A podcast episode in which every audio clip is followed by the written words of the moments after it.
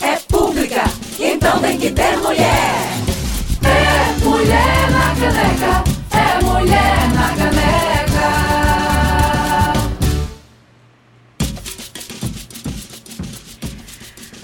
Freicaneca FM 101.5, muito boa tarde. São 12 horas e 2 minutos na capital pernambucana. Eu sou Clareana Rocha e começa agora Mulher na Caneca. Estamos ao vivo, diretamente dos estúdios da Rádio Pública do Recife. Muito boa tarde, eu sou Ina Maramelo e te desejo uma ótima sexta-feira. Também estamos ao vivo no canal da Freicaneca no YouTube. Você pode mandar por lá perguntas para o nosso debate. Mulher na Caneca de hoje também é pra lá de especial.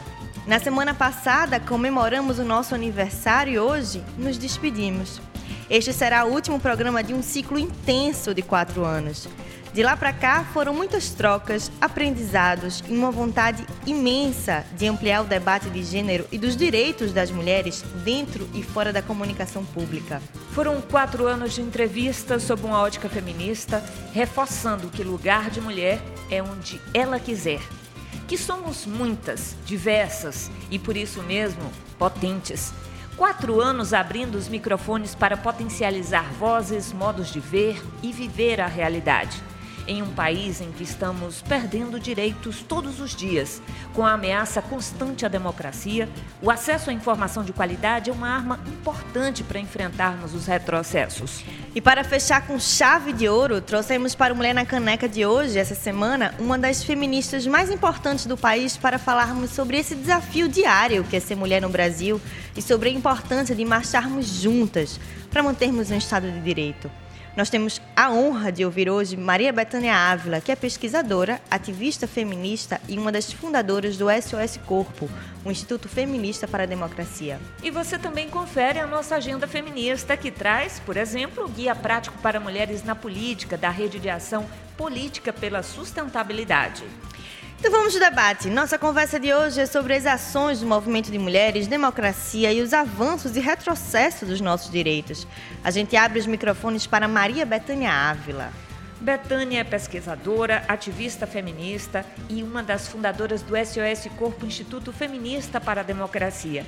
Betânia, seja muito bem-vinda ao Mulher na Caneca. Muito boa tarde. É sempre uma honra tê-la aqui. Bom, para mim é uma honra e uma alegria vir participar com vocês do Mulher na Caneca. É, eu queria dizer uma coisa antes de começar o debate. Eu queria dizer que é, esse debate aqui, é, que vocês acabaram de anunciar, uma, uma, uma, espécie de despedida, eu espero que seja uma despedida com, por um tempo. E vou dizer por quê. Eu acho que os debates aqui, de acordo com a minha experiência, é, em si um lugar extremamente fecundo para a democracia e para o feminismo. Mas não só como um debate aqui, quer dizer, ele tem repercutido. Eu acho que esse espaço aqui é um lugar de fortalecimento da democracia e é um lugar de fortalecimento do movimento feminista. Quer dizer, ele, ele, ele atinge o coração do movimento feminista ele divulga o feminismo, ele debate o feminismo, ele traz formação feminista, participação feminista.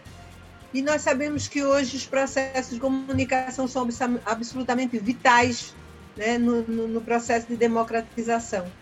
Então, eu queria também agradecer todos os momentos que estive com vocês, que foram momentos preciosos, e dizer que esse é um, uma experiência muito preciosa de um debate feminista é, é, numa rádio e que eu espero que volte como Mulher na Caneca, volte reestruturado, mas eu espero que seja um espaço conquistado, tá certo? Porque o, o movimento, o movimento feminista e as mulheres precisam dele ouvir, ouvir essa declaração de uma referência é. do movimento feminista, não só em nosso estado, mas que constrói o movimento feminista no país, é para nós uma extrema honra, Betânia. Exatamente. Por isso, exatamente, que a gente fez questão de seu nome nesse programa, que é nosso último aqui. A gente espera de fato, a gente torce para que este caminho trilhado pelo, pela Freicanec FM de fato seja uma conquista e que não haja retrocesso, que venha outros espaços mais, Sim. que a gente possa, é, na verdade, ter outras mulheres e ainda mais potentes, nunca atrás, sempre à frente, sempre mais, sempre mais espaço para a conquista das mulheres. E nesse nosso último programa, a gente é, gostaria aqui de comentar diversas questões relacionadas a esse universo feminino, as questões que hoje desafiam o movimento feminista e que falam, que tratam dessa nossa pauta. E aí a gente começa fazendo uma pergunta para você de uma notícia que é extremamente chocante. Bom, ontem, mais uma mulher que trabalhava como empregada doméstica em uma residência aqui no Recife. Foi resgatada em situação análoga à escravidão, uma situação que já se estendia há 43 anos. E ainda são diversos os casos que estão sendo denunciados dia a dia. A Procuradoria-Geral do Trabalho divulgou também ontem os resultados da segunda edição de uma mega operação que resgatou 338 oito pessoas em situação análoga à escravidão e a maioria delas foi no meio rural. Já no meio urbano, destacam-se os resgates de 15 pessoas em uma clínica de reabilitação e de seis trabalhadoras domésticas. É bem surreal, como diz Clariana Arocha, né, que em pleno 2022 a gente ainda tenha tantos casos como esse por aí, e o que nos parece, principalmente em relação às mulheres, seria a reprodução de um sistema ainda escravocrata, né, entranhado no nosso DNA social. Eu queria que você comentasse como, como vê isso, quais são os passos que nós precisamos tomar para que situações ainda como essa não continuem se repetindo, repetindo dia após dia? Então, é, eu acho que é, é, temos que ver isso numa perspectiva histórica. Né? Eu acho que a gente não pode jamais esquecer, né? porque o esquecimento é, faz a barbárie se perpetuar. Então, eu acho que a gente não pode esquecer a formação social desse país, uma formação escravocrata, machista, capitalista, de um grau de expoliação e de exploração e de dominação muito violento. Né? A formação social desse Brasil, inclusive com o que, o que foi definido como, como é, é, é o fim da, da, da escravidão, foi também, ao mesmo tempo, um abandono da população negra, tá certo? Porque nunca teve um projeto de fato de integração é, no mercado de trabalho, na educação, o projeto de república no Brasil é um, é um projeto medíocre, tá certo? Que também não trouxe um projeto de cidadania para a população negra, nem população indígena, nem para trabalhadores. Então, é, temos que pensar nessa perspectiva e de como, inclusive, neste momento, tá certo? Que estamos vivendo, nessa conjuntura e nesse contexto, tudo que havia de mais exacerbado, de mais exploração, de mais dominação, de mais preconceito, de uma certa maneira, foi resgatado como pauta autorizada, como incentivo pelo próprio poder público. Estamos num movimento muito, muito dramático, mas eu queria também, porque considero que a história é um processo contraditório, dialético, tá certo? Queria resgatar também que a consequência desses resgates de trabalhadores e trabalhadoras domésticas, é, como parte da classe trabalhadora, neste momento, é parte de uma luta. Sim. Isso é justamente o processo de democracia que permite que realmente não alcançamos, tá certo? Mas o, a, a, própria democracia é um processo histórico é, e que nesse momento está tentando tem, né, um poder no Brasil instalado que quer derrotar essa democracia na sua totalidade. Mas eu acho que esse resgate não pode também ser visto fora da luta histórica dos trabalhadores, do povo negro, das mulheres negras, das mulheres feministas no geral, e um acento aí nas mulheres negras. É bom lembrar que a categoria das trabalhadoras domésticas é formada majoritariamente de mulheres negras.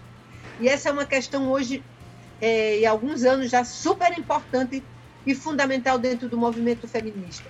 Então, é, é terrível realmente terrível que a gente possa imaginar que até hoje, é, em pleno século XXI, mas não só em pleno século XXI, depois de tanta luta, a gente esteja constatando aí o resgate de trabalhadores e trabalhadoras é, é, em regime de escravidão. Quer dizer, nós estamos, nesse momento, o acirramento da luta é muito grande, nós estamos numa desvantagem muito grande em termos nossa, da nossa relação com determinados setores do poder público, sobretudo com o poder executivo nacional. Mas, por outro lado, eu queria dizer que é, dentro desse processo tão tumultuado, tão contraditório, é uma vitória, Sim. tá certo? De que haja também um poder público que resgate e que isso é fruto de uma luta, né? Uma luta de todos e de todas. O Betânia, por falar em democracia, essas eleições serão decisivas para o país, né? Além da, do, do processo democrático em si, a gente também vai definir o rumo da ciência brasileira, do meio ambiente, dos direitos das mulheres. Essa semana, diversas entidades, juristas, universitários assinaram uma carta em defesa da democracia que alertava sobre os anúncios sistemáticos de golpe nas eleições anunciados pelo próprio Bolsonaro. Já a Academia Brasileira de Ciências enviou um documento aos principais candidatos à presidência com a lista de prioridades para a evolução da ciência no país. Existe um temor, por mais que as pesquisas apontem o contrário, que o presidente que o presidente permaneça no poder, né? Então, que ele ainda ganhe, seja democraticamente ou invalidando as eleições. Como é que você tem visto esse momento, essa, essa reação da sociedade? Qual o risco da gente continuar com um governo autoritário como o de Bolsonaro? O que, é que será de nós? Eu acho que não será, porque não nós não vamos Não existiremos, vão ter fogueiras, vão, vão voltar as fogueiras. Nós não vamos continuar, a nossa luta, eu acho que essa luta está crescendo, né? eu, quero, eu quero sempre pensar que nós vamos ter uma mudança em outubro, eu digo sempre que eu quero o meu ano novo em outubro. em outubro teremos um ano novo, eu espero. Mas eu queria fazer alguns comentários sobre isso. É eu acho que nós estamos numa disputa muito acirrada e muito desigual, porque também uma, uma das características deste momento é que a luta parte de processos democráticos e sujeitos individuais e coletivos democráticos numa luta contra é, pessoas e sujeitos coletivos autoritários, tá certo? E que usam qualquer tipo de arma. Então, isso é, é, é, é, um, é, um, é um jogo, é um jogo muito desigual no sentido de que do lado, do, do, do lado oposto a nós não é um respeito a um processo democrático. Né? Então a gente está lutando pelas eleições, para ganhar as eleições, e a gente está lutando para manter é, é, é, o processo democrático. Quer dizer, é uma luta arraigada, uma luta Agora eu queria dizer uma coisa, mas é isso mesmo. A democracia, o seu valor, que é um processo, a democracia é um processo histórico, ela não tem uma fixidade nem no sentido do conceito, nem, na, nem da realidade democrática. Nós nos agarramos na democracia para avançar na democracia, tá? Ela é uma espécie tanto de base como de horizonte, tá certo? E entre essa base e esse horizonte, nós vamos reconstruir ela, reestruturando ela e se segurando nela.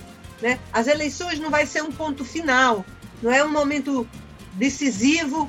A, a, as eleições vai nos botar num, num patamar de uma possibilidade democrática de luta, de processo e de avanço político, no avanço nos direitos sociais, na democratização da vida social. Então, é, eu acho que é duro o processo, eu acho que essa carta está repercutindo de uma maneira fabulosa, né? Eu acho que é um momento de, de, de, de, investir, de debater, de torcer para que cada vez mais essa defesa se arraigue na sociedade como algo incontornável, né? Então, é isso. Eu acho que nós estamos lutando por eleições livres, transparentes, democráticas. Eleições que é uma dimensão democrática, nós queremos eleições democráticas. Então a democracia é isso, né? Essa e luta gente... e essa permanência. É... Pode dizer. E a gente tem acompanhado. Pode falar. Aquilo que tem esse tem soprado os ventos da democracia aqui nas, na América Latina. Né? E a gente tem assistido aí um protagonismo mais intenso das mulheres. No Chile foi eleito um governo que se considera feminista. No próximo dia 7, a Francia Marques, advogada, ativista ambiental, ela será a primeira mulher negra a ocupar um cargo de vice-presidenta da Colômbia. E aí a gente pergunta para você assim, é, nós aqui estamos vivendo este momento, mas a América Latina, a América do Sul, a gente pode pensar também já como um momento histórico para as mulheres, para esse momento político em que a gente também assiste o um empoderamento interessante aí em outros países? Eu acho que sim, e eu acho que tem uma coisa, eu acho que a gente precisa ter muita consciência da nossa latino-americanidade, como Brasil. Né? Eu acho que isso começou a ficar mais forte nas últimas décadas com a, com a democratização do Brasil. É, mas essa é uma consciência muito muito forte para que tem que ser muito forte para nós, porque é a nossa, como diz o, o Moran, é a nossa comunidade de destino, tá certo? Nós vamos construir um Brasil e uma América Latina democrático e isso é incontornável. E eu sempre também digo que nós agora estamos querendo que os ventos do, dos Andes cheguem isso. por aqui. Né? Eu acho que a experiência chilena é uma coisa absolutamente fantástica. As mulheres tiveram, tiveram não, têm, elas continuam tendo, né? Elas estão lá na, na, na, na, na luta pela democratização, na Constituinte, quer dizer, é um ganho ali. O Chile é uma coisa absolutamente fantástica. A Colômbia também, a Bolívia também, também tivemos muitas vitórias na, na, na, na, na Argentina. É, e tem movimentos em, em, vários outros países. Eu queria também dizer que parte desse movimento, é, e também trazendo o Brasil para isso, eu queria dizer que o movimento de mulheres, o movimento feminista, tem sido um sujeito coletivo absolutamente fundamental nessa luta de resistência que a gente tem feito nesses últimos quatro anos, nesses últimos cinco, desde 2016, desde o golpe, desde o golpe. contra a presidenta Dilma nós temos sido, é, é, como movimento, absolutamente central na resistência. Né? Eu queria aqui relembrar uma coisa absolutamente importante, que foi o Ele Não. O Ele Não marcou, tá certo? De que com todas as dificuldades, turbulências, violências, nós estamos na resistência e para avançar para além da resistência, para reconstruir direitos, para manter as instituições democráticas. Então, eu acho que os ventos que vêm da América Latina só nos, só nos fortalecem. Eu, eu, eu sonho todo dia com a América Latina feminista. Vai, vai rolar, vai rolar. Ô, Betânia, em 2022, as mulheres representaram, representam, na verdade, 53% do eleitorado brasileiro. O Centro Feminista de Estudos e Assessoria, o CEFEMIA, realizou uma pesquisa qualitativa com mulheres de todo o país, em parceria com o Instituto Locomotiva, em maio deste ano. O material reuniu mulheres com mais de 18 anos das classes B, C e D e que não se identificam como nem de direita nem de esquerda. O que se apurou da pesquisa foi uma rejeição grande ao atual presidente. 57% das mulheres avaliavam que o governo, o governo como ruim ou péssimo, contra 44% dos homens. A situação econômica parece ser um ponto-chave para essas eleitoras, apesar de serem historicamente o grupo social com maior índice de votos brancos e nulos. Nos grupos ouvidos, muitas mulheres que votaram em Bolsonaro em 2018 declararam estarem arrependidas, que votaram apenas com a ideia da expectativa do novo, que o país precisava de mudanças, etc. Ontem já saiu uma pesquisa eleitoral da Datafolha em que Bolsonaro aparece com um leve crescimento entre as mulheres. Definitivamente seremos nós que vamos definir essas próximas eleições. Eu queria que você falasse sobre a potência desse voto feminino. Como é que você tem visto isso? Olha, eu acho que nós, eu acho que nós temos o voto feminino é uma potência, né? O voto das mulheres é uma potência, mas eu queria fazer alguns comentários também assim políticos e, e, e, e é o seguinte. É, eu acho que tem duas questões para a democracia e, a, na relação com as mulheres. Primeiro, a questão da participação, né? Então nós somos nós somos a maioria da população no Brasil e no mundo e não há, de fato, uma representação política nesse sistema político que a gente vive que, que, que, que seja democrático nesse sentido. Mas eu queria também trazer essa dimensão da as mulheres não só o movimento feminista traz exatamente isso, não é só lutar por participar, é lutar por transformar esse sistema político. E as mulheres também trazem os conteúdos, novos conteúdos e novos avanços para a própria democracia. Uma democracia que seja política e uma democracia também que seja uma forma de, de organização da vida social. Por exemplo, as mulheres trazem a vida cotidiana para o processo democrático. Não porque são mulheres do ponto de vista biológico, mas porque têm uma experiência de gerir o cotidiano, que elas têm absolutamente consciência e visão crítica do que é a necessidade que as mulheres e, a, e o mundo têm. Mas eu queria dizer o seguinte: a consciência e a capacidade de escolha também não é alguma coisa mágica do ser mulher, no sentido de que não existe esse ser mulher é um processo de politização. Né? E eu acho que o crescimento do movimento de mulheres, seja o, que se define como feminista, seja outros movimentos de mulheres, é uma potência nas comunidades. E o movimento de mulheres negras trouxe essa potência de uma maneira tão fantástica, quer dizer, porque uma coisa absolutamente fantástica para a sustentação democrática nesse país é o avanço dessa, dessa consciência crítica e da democracia no tecido social. Porque, inclusive, as eleições, tá certo? A escolha não é um ato, um ato assim qualquer. A escolha tem a ver também com um processo de conhecimento e de crítica a essa realidade. Não é só conhecer os candidatos, você tem capacidade de analisar e de ver.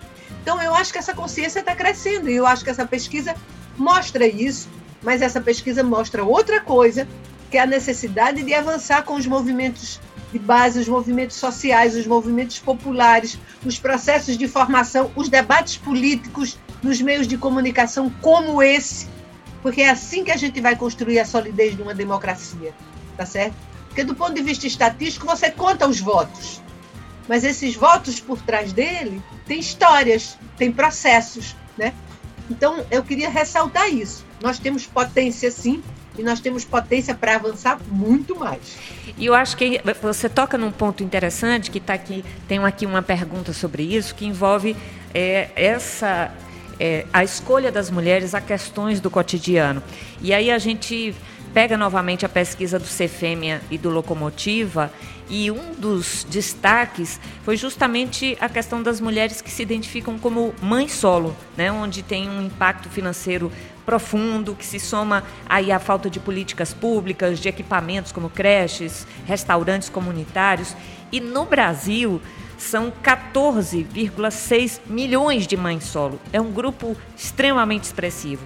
E a demanda por creches apareceu em todos os grupos e não só para elas, é, mas que essas creches sejam mais numerosas, próximas às casas, que também funcionem num horário estendido, porque 74% das crianças de até 4 anos não estão matriculadas em creches ou escolas de educação infantil, segundo o IBGE. E já é mais do que provado que as mulheres, principalmente as pobres, as negras, são as mais afetadas nas grandes crises econômicas, sanitárias, sociais, ambientais. Então, somos as que mais são as que mais estão passando fome, as mais desempregadas. E aí a gente relaciona essa questão da vida concreta, as escolhas políticas e a necessidade dessas mulheres se debruçarem com esta, né, se confrontarem com esta realidade, tornarem isso algo possível de ser modificado. Que tipo de, de, de ação para que a gente avance neste processo de mudança. É possível a gente construir, de fato, políticas públicas que possam alterar o quadro das mulheres? Assim, completamente. Eu acho que as políticas públicas, e nós, eu quero lembrar que nós havíamos conquistado políticas públicas e direitos nesse sentido.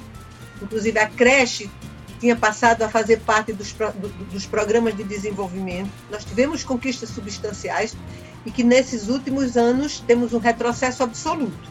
Então, acho que as políticas públicas são fundamentais para alterar a correlação de força no cotidiano, porque é no cotidiano que a vida concreta real acontece, é no cotidiano que as desigualdades tomam formas concretas.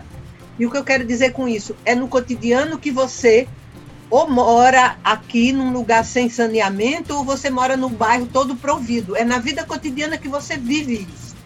Então, as políticas públicas são absolutamente fundamentais para alterar. É creche, escola em tempo integral, saneamento, comida na mesa, tá certo? E as mulheres são as que gerem essa vida, esse, esse cotidiano tá certo? Não porque são mulheres, mas justamente por conta das desigualdades e das relações de dominação e exploração de gênero, de raça e de classe. Mas eu queria dizer uma outra coisa, e isso para nós do movimento feminista é absolutamente fundamental. Temos políticas públicas, mas as políticas públicas vão avançar com o avanço da nossa organização.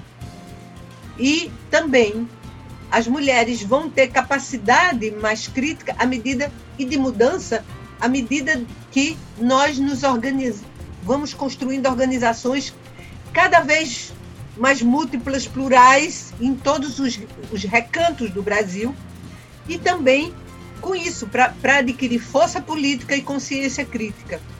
E eu queria dizer uma coisa, porque o sofrimento, tem um filósofo francês que diz isso? O, sofrimento, ele não, você, não muda as coisas, tá certo? O que muda as coisas é a revolta contra o sofrimento. Tá certo? E a revolta só muda as coisas se nós nos organizarmos, se organizarmos essa revolta. Porque nós sozinhas, revoltadas, também não mudamos as coisas. Então, é, é necessário que este sofrimento se transforme numa consciência crítica, revoltada, e que nós tenhamos uma organização coletiva cada vez maior, porque é aí que a gente ganha força para transformar esse sofrimento em mudança que a gente precisa, né? Então eu queria trazer aqui essa ideia do Deju, né, que é a relação entre sofrimento e transformação, tá certo? Para que a gente possa pensar essa vida cotidiana e essa e essa e esse é, esse processo de transformação. É sempre uma, uma aula. Uma aula. É e é sempre inspirador, né, é né, Clariana? Isso aí. Então, a gente faz um breve intervalo e já volta para falar sobre a atuação do movimento feminista este ano com a pesquisadora e ativista Maria Bethânia Ávila. Enquanto isso, tem música. A gente escuta Lued Luna cantando Ain't Gonna Know. Frecaneca FM, toca cultura, toca Recife, toca você.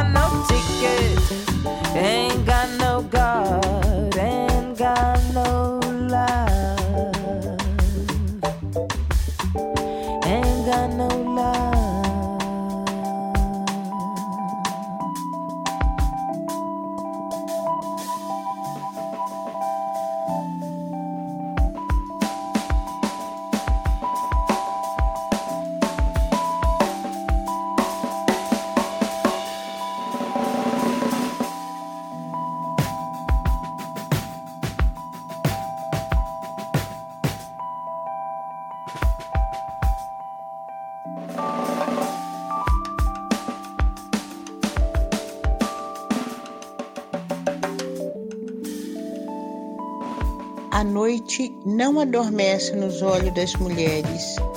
A lua fêmea, semelhante nossa, em vigília atenta vigia a nossa memória. A noite não adormece nos olhos das mulheres. Há mais olhos que sono, onde lágrimas suspensas virgulam o lapso de nossas molhadas lembranças. Não adormece nos olhos das mulheres. vaginas abertas retêm e expulsam a vida. Do Anjainás, Nizingas, Nagambeles e outras meninas luas afastam delas e de nós os nossos cálices de lágrimas.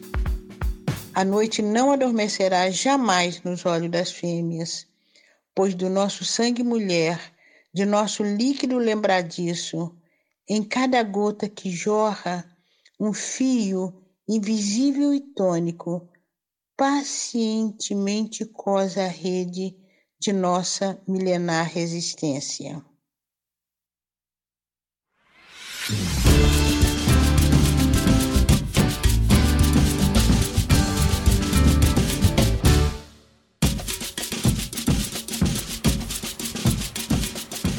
Estamos de volta com Mulher na Caneca aqui na Freicaneca FM 101.5. Nós acabamos de ouvir Lued Luna cantando Ain't Go No. Para você que chegou agora, esse é o nosso último programa. Estamos fechando um ciclo de quatro anos, trazendo o debate de gênero para a comunicação pública. Nosso bate-papo de hoje é uma, um passeio né, sobre a atuação política do movimento feminista, a questão da democracia, é, a participação das mulheres. Estamos aqui com a pesquisadora e ativista Maria Bethânia Ávila. Betânia, mesmo com os imensos retrocessos e as violências que estão acontecendo relacionados aos nossos direitos reprodutivos, a pesquisa Percepções sobre Direito ao Aborto em Caso de Estupro, que foi realizada pelo Instituto Patrícia Galvão e Locomotiva, apontou que 74% dos brasileiros e brasileiras acreditam que casos de aborto previstos em lei devem ser mantidos ou ampliados. 77% reconhece que as principais vítimas da crimina... Crimina... Eita criminalização do aborto no Brasil são as mulheres pobres que não podem pagar por um aborto realizado com acompanhamento médico. E para 87% é direito da vítima de estupro decidir se quer ou não interromper a gravidez. Três em cada quatro mulheres gostariam de poder contar com essa opção e 52% acreditam que optariam por interromper a gestação nesse caso. Ao que parece, a extrema-direita tomou esse debate com suas pautas de costumes e tem colocado em xeque os direitos que já foram conquistados há mais de 70 anos aqui no nosso país. Como é que você tem visto esse debate, é, esse caos que está acontecendo, essas violências diárias sobre nossos corpos? Então, eu acho que esse é um ponto muito forte da violência contra as mulheres, né? São os direitos reprodutivos, a questão do aborto, porque sempre foi tomada pela extrema-direita e pela direita e pelos conservadores como uma espécie de, de, de, de ponto de, força. Né? Porque, na verdade, o que está em causa é o controle sobre o corpo das mulheres, está entendendo? Porque, inclusive porque existe uma, uma hipocrisia sobre o discurso público, político, é, é, absolutamente instrumental, manipulador, né? E a vida privada de muitos que de muitas que estão falando aí contra o aborto. Quer dizer, é, é, é, é, uma, é uma discussão muito também de uma dimensão de hipocrisia e, e, e de controle. A legalização do aborto é, um, é uma questão central no, justamente do processo democrático, tá certo? da questão da autonomia das mulheres, mas também é preciso ver que ela está aí também nesse mundo é, é, é, é, na prática real e concreta, são as mulheres pobres e as mulheres negras, tá certo? Que sofrem as consequências mais violentas e concretas dessa, dessa, dessa interdição.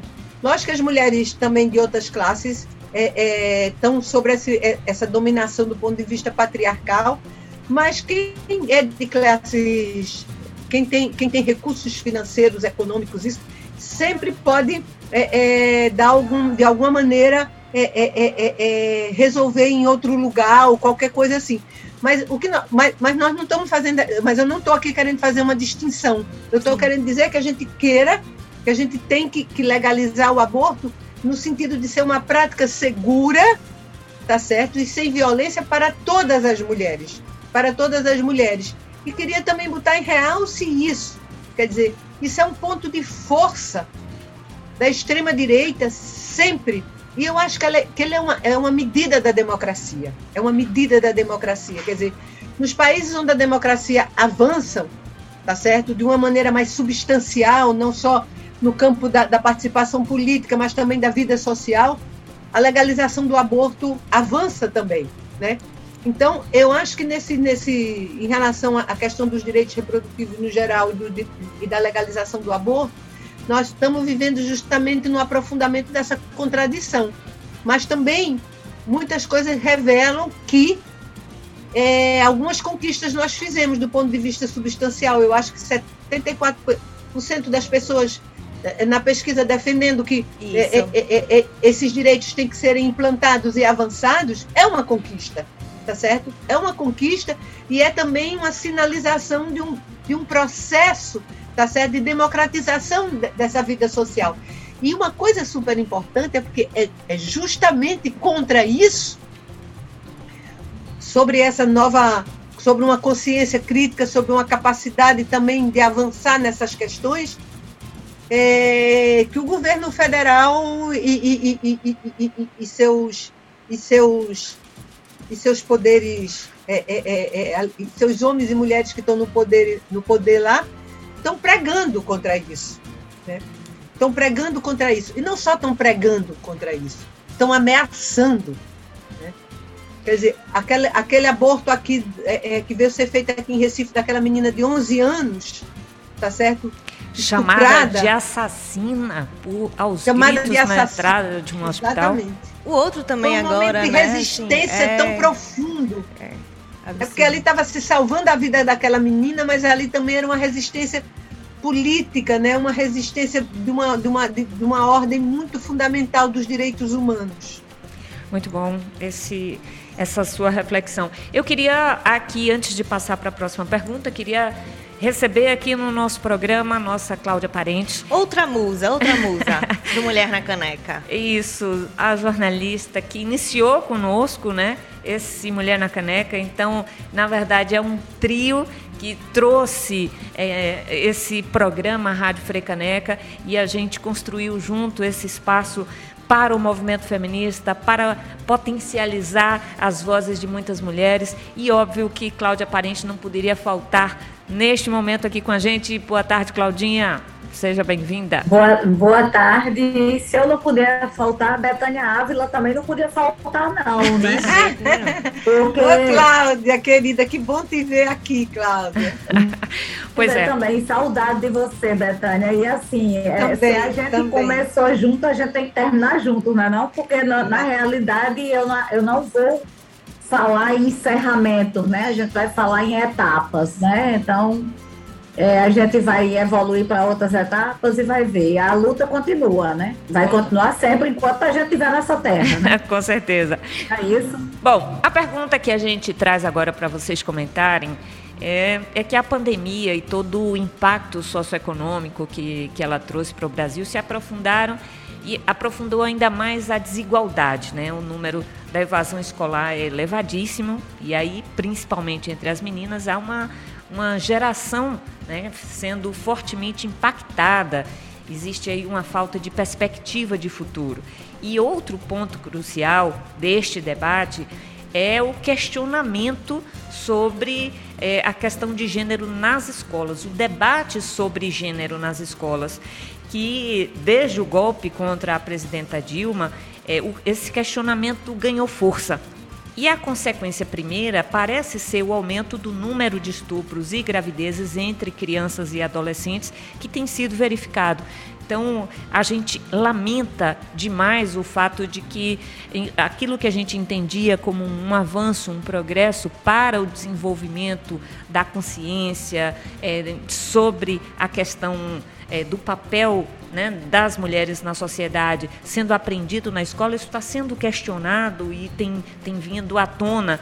Né? E a gente tem a expectativa que, com a possível volta de um governo progressista a partir do próximo ano, a gente mude essa realidade. Mas a gente sabe que também tem uma parcela viva, né, conservadora da população brasileira. Está vivo aí este movimento bolsonarista. E eu queria que vocês comentassem é, as questões que cercam esta batalha para que a gente vença né, na, no, no trato de assuntos e de temas tão caros para a consciência, para o desenvolvimento é, e para a garantia de uma perspectiva de futuro para as mulheres?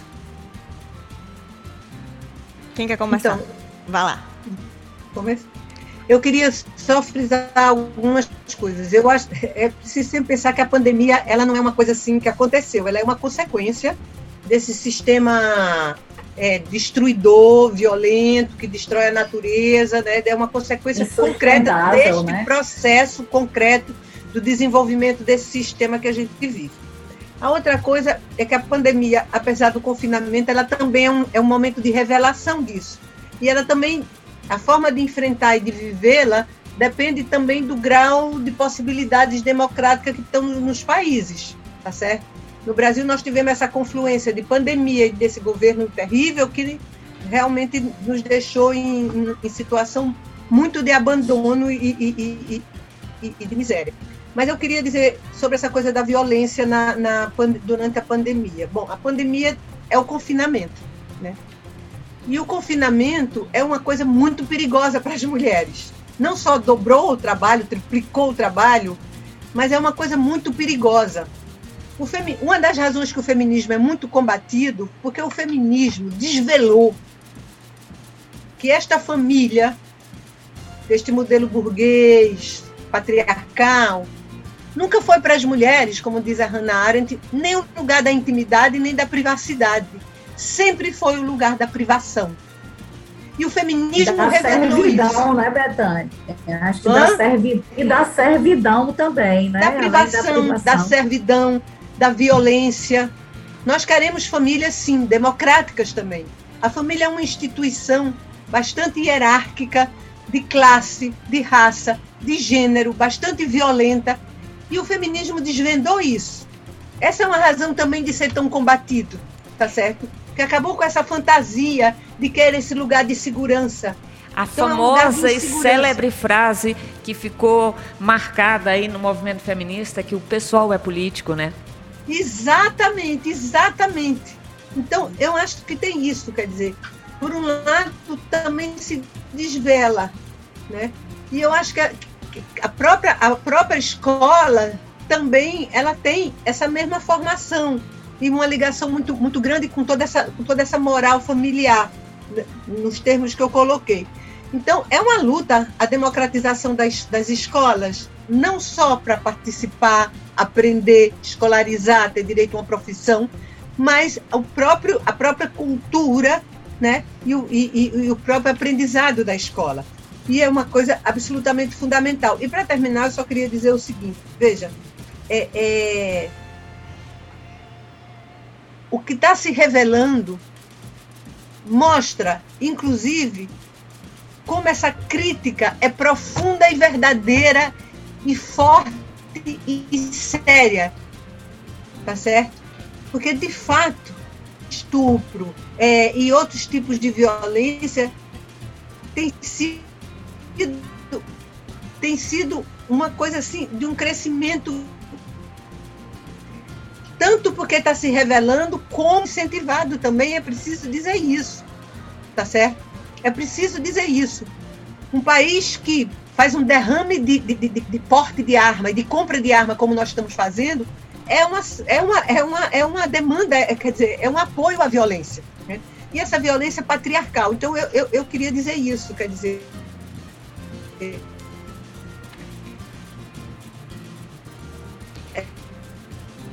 Claudinha, é, é, Claudinha é, gostaria de é, comentar. A, a internet é, de, É uma luta nas substâncias mesmo da sociedade. É, eu, eu, eu queria acrescentar no comentário de Betânia isso que ela acabou de falar um pouco, que assim, se a, se a família, se eu lá já virou esse local não de segurança, né, mas de privação, de, certi, de servidão e até de violência, principalmente com o confinamento imposto pela pandemia, você imagina que quando a gente tem aliada a isso uma política de armamento, né, como tem a desse governo, essa vulnerabilidade das mulheres aumenta muito mais. Uma briga que podia terminar numa agressão física termina em morte. É, houve aí, esse me chamou muita atenção esse último mês, as mortes coletivas que ocorreram, violentas, que seriam feminicídio viraram mortes coletivas, né? O, o, o homem conformado com a separação, esse roteiro triste que a gente conhece, agora não chega e mata só a mulher, ele mata a mulher, os filhos, a sogra, né, os, os cunhados, então assim, durante umas duas ou três semanas a gente viu acontecer isso três vezes, quer dizer, é uma sociedade doente, a gente está vendo que as coisas estão se agravando, né? Aqui em Pernambuco, nos primeiros seis meses do ano, houve 39 feminicídios desse ano, só aqui no estado de Pernambuco. Então, assim, você está vendo que as coisas estão se agravando, porque, como Betânia fala, hoje você tem um incentivo a liberar tudo de ruim que você tem dentro de você. As pessoas perderam a vergonha de serem ruins, né? Elas agora se acham autorizadas a mostrar toda a sua maldade. Elas deixaram de ter vergonha de ser racista, de serem misóginas, né? De serem preconceituosas. Ela, muita gente se orgulha disso. Quando você vê uma pesquisa, como eu vi do Datafolha, ou uma pesquisa é, que foi, acho que foi, apresentada de ontem para hoje, e mostra que esse desgoverno tem 28% de, de avaliação de bom e ótimo, você tem vontade de morrer. Porque, assim, já é muito ruim você imaginar que tem essa quantidade de gente disposta a votar, mas que vota achando que é bom e ótimo é desesperador. É inacreditável, né? Segundo o relatório Desigualdade de Gênero e Raça na Política Brasileira, feito pelo Instituto Alziras em parceria com a Oxfam Brasil, a igualdade de gênero nas prefeituras brasileiras pode demorar 144 anos se mantido o mesmo ritmo de eleição de homens e mulheres. Já a igualdade racial pode levar 20 anos para ser conquistada. A gente já está chegando ao final dessa entrevista. Eu queria que vocês falassem sobre a importância da gente reverter esses números, de colocarmos mais mulheres progressistas no poder, de apoiarmos mais mulheres negras, trans, indígenas com deficiência. A eleição está aí. E eu queria que vocês deixassem um pouco claro esse, esse, a importância da gente colocar mais mulheres no poder. Então, eu acho que nós, quando lutamos pelas mulheres no poder, nós lutamos por todas as mulheres no poder. Agora, nós, feministas, movimento feminista, nós, democratas, nós queremos mulheres no poder para transformar a sociedade, tá certo? Então, é, eu acho que a gente tem que lutar para as mulheres no poder a gente tem que lutar para as feministas no poder, as mulheres negras no poder, as mulheres indígenas no poder, as mulheres, que, as mulheres trabalhadoras no poder, organizadas e com essa, é, é, é, é, esse objetivo de transformação. Quer dizer, a gente tem que conquistar a, a participação política, transformar o sistema político e ter mulheres que estejam lá comprometidas com o feminismo, com a luta, é, com a luta democrática, as mulheres trans, as mulheres negras, as mulheres indígenas, nós mulheres de todas as, todas as diversidades. Então é, é uma luta, uma luta, é uma luta feminista forte, né, para todas as mulheres, mas o nosso compromisso é com as mulheres que vão transformar é, esses espaços e esse sistema e esse sistema político também que é o lugar da, onde a gente produz a transformação. Claudinha, é isso, porque, por exemplo, a gente não pode achar que é só por ser, é só basta ser mulher. Não é isso, porque, por exemplo, quem foi de nós aqui que se sentiu representada pelo discurso de Michele Bolsonaro? Ou pela Era Damares, discurso, né? Ou a Damares. É, esse, mas o discurso mais recente, é. porque veja, o marido fez muita questão que ela fosse para a campanha e a gente já entendeu o motivo disso, né? É. Que é reafirmar esse não lugar da mulher, né?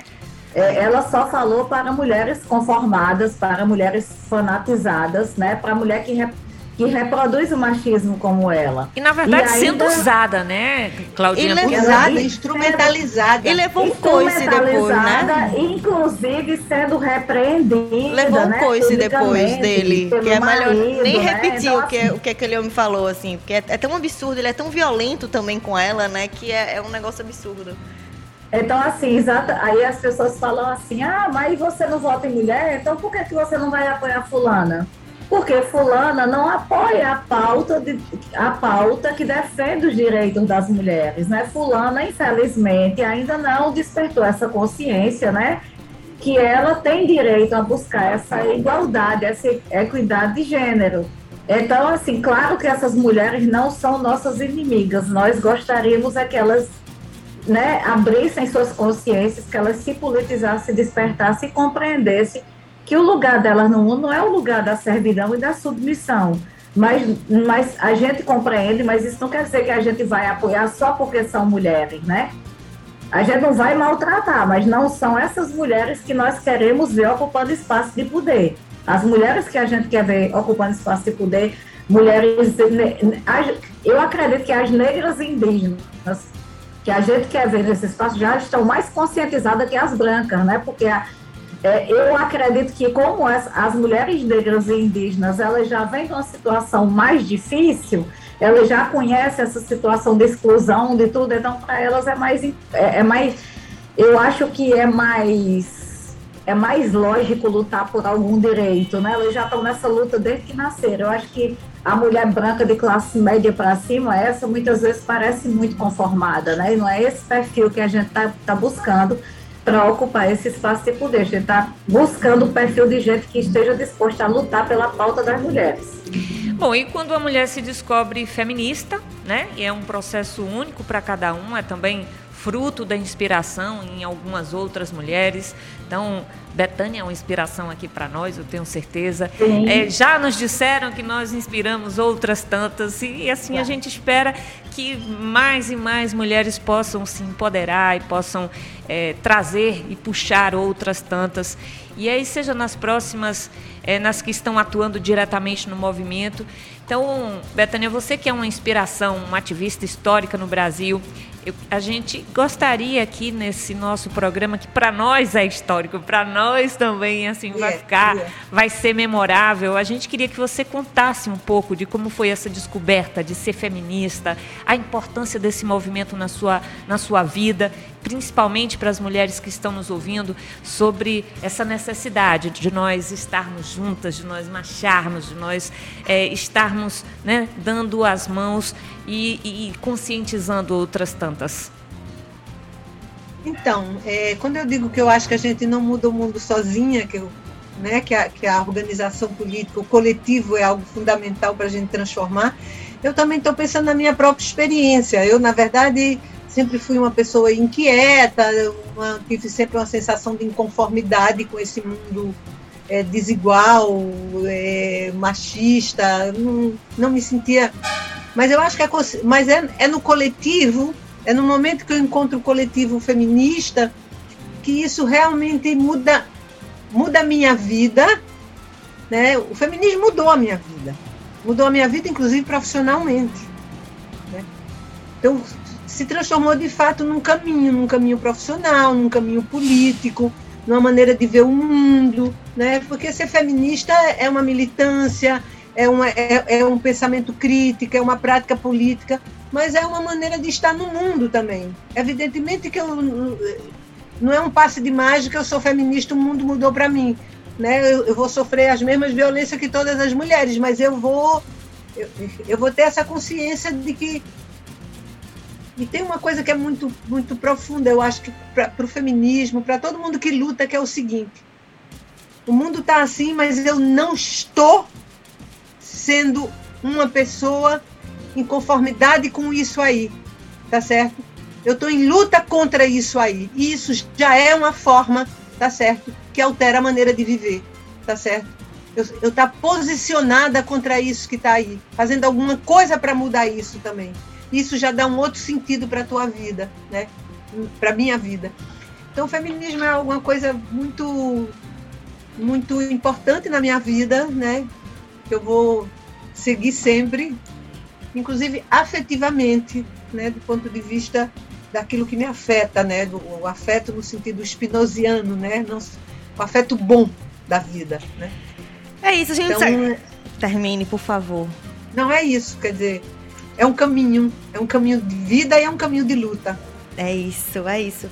Betânia, muito obrigada por essa sua participação, por sempre participar do Mulher na Caneca. Nossos microfones, não importam onde eles estejam, estarão sempre abertos para você, para o SOS, esse instituto tão fundamental nessa cidade, nesse Brasil.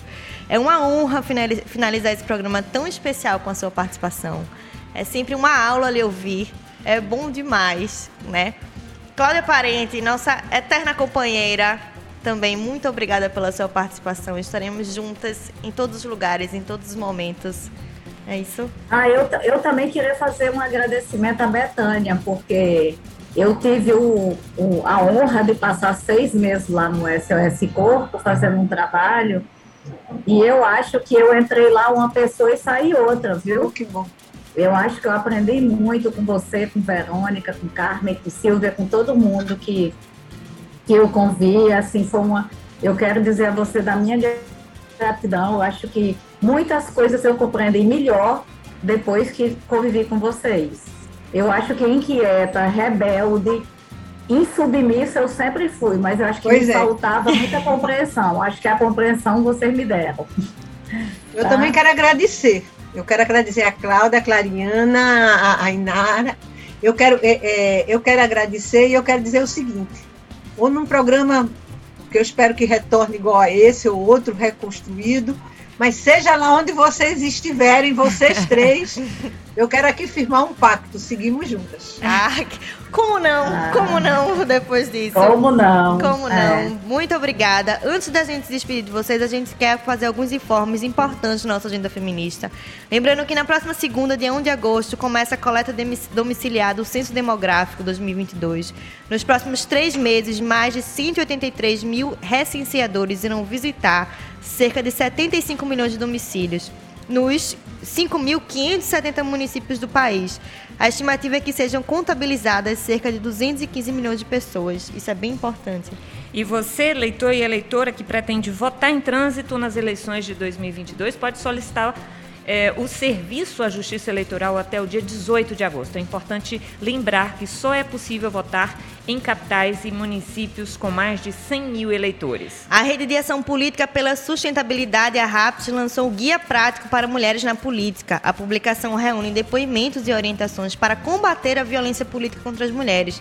O material pode ser baixado pelo site da RAPS, do www.raps.org.br. E amanhã acontece o primeiro seminário Costurando Moda com Direitos. Vão estar presentes a Pergentina Vilarim, a Juliane Santos e também a Rayane Leão, uma promoção da Fase e da Casa Lilás. Agora sim, o Mulher na Caneca fica por aqui. Nós agradecemos a todos e a todas as nossas e os nossos ouvintes, a cada um e a cada uma que vibrou pelas nossas entrevistas, que nos acompanharam ao longo dessa jornada tão bonita. Saímos com a sensação de dever cumprido e com a certeza de que seguiremos juntas em vários outros lugares, lutando pela democracia e pela construção de um mundo mais justo para todas nós. Nós registramos aqui a, que esta foi uma iniciativa criada pela Secretaria da Mulher do Recife. Nós queremos agradecer a toda a equipe da Rádio Frei Caneca e queremos agradecer a cada mulher que passou por nosso programa. Nós vimos quanta gente interessante tem na cidade do Recife e depois da pandemia, quando essas mulheres puderam participar online, quantas mulheres potentes nós temos no mundo. Nosso desejo é de que as vozes de todas nós sejam cada vez mais potentes. Comunicação é um direito. Abrir espaços para o feminismo dentro e fora da comunicação pública é mudar as estruturas desse Brasil machista, racista e misógino. É por isso que trabalhamos nesses quatro anos. A gente queria mais uma vez agradecer a toda a equipe da Frecaneca, Flávio, meu querido, aos que trabalharam conosco, aos que trabalham, acreditamos demais na potência que é essa rádio pública. Vida longa comunicação pública de qualidade na nossa cidade. Vida longa as mulheres que fazem essa rádio. Muito, muito obrigada por seguirem conosco. Eu e Namara seguiremos atentas e fortes, lutando por dias de mais mulheres. A gente termina esse programa com Povoada, de Suede Nunes. Lembrando que nós não andamos sós. Afinal, se a rádio... Se é pública, tem, tem que ter, ter mulher. mulher.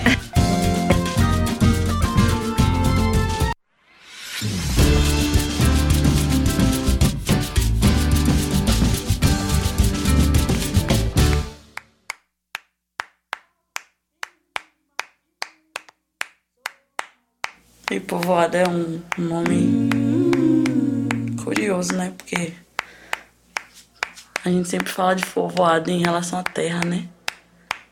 A terra é povoada, mas também essa terra, a gente também é terra que povoa. Deus te ajuda, Deus te ajuda, te livre do mal. É tudo bom, viu, filha? Eu sou uma, mas não sou só, minha. Povoada, quem falou que eu ando só? Nessa terra, nesse chão de meu Deus, sou uma, mas não sou só. Povoada, quem falou que eu ando só? Tenho em mim mais de muitos, sou uma, mas não sou só. Povoada, quem fala que eu ando só? Nessa terra, nesse chão de meu Deus, sou uma, mas não sou só. Povoada, quem fala que eu ando só? Tenho em mim mais de muitos, sou uma, mas não sou só. Sou uma, mas não sou só. Sou uma, mas não sou só. Sou uma, mas não sou só. Sou uma, mas não sou só. Mas não sou só mesmo.